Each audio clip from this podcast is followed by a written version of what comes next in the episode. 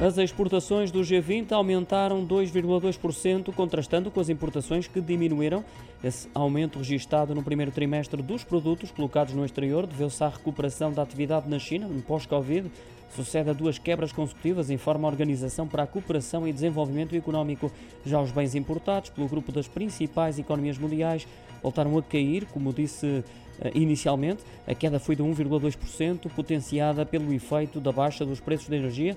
Olhando para o caso da União Europeia, a diminuição das importações foi idêntica e, pelo mesmo motivo, já as exportações aumentaram 3% no primeiro trimestre, impulsionadas pelas máquinas entregues a clientes em França, Alemanha e Itália, cujas vendas ao exterior aumentaram entre 4% e 5% em todos os casos.